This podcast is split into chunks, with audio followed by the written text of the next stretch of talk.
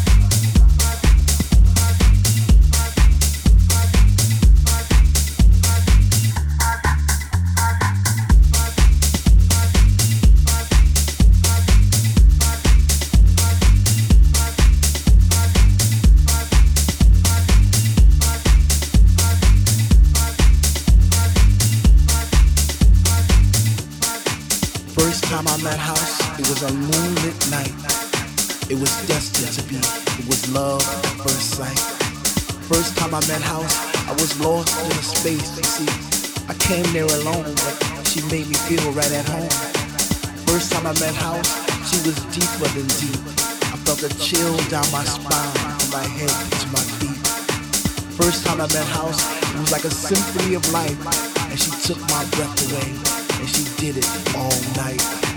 First time I met House, she didn't even know my name, but she was my Dr. Love, and she cured my every pain. First time I met House, I knew our love would last forever because that night she blew my mind. It was a sign from the divine.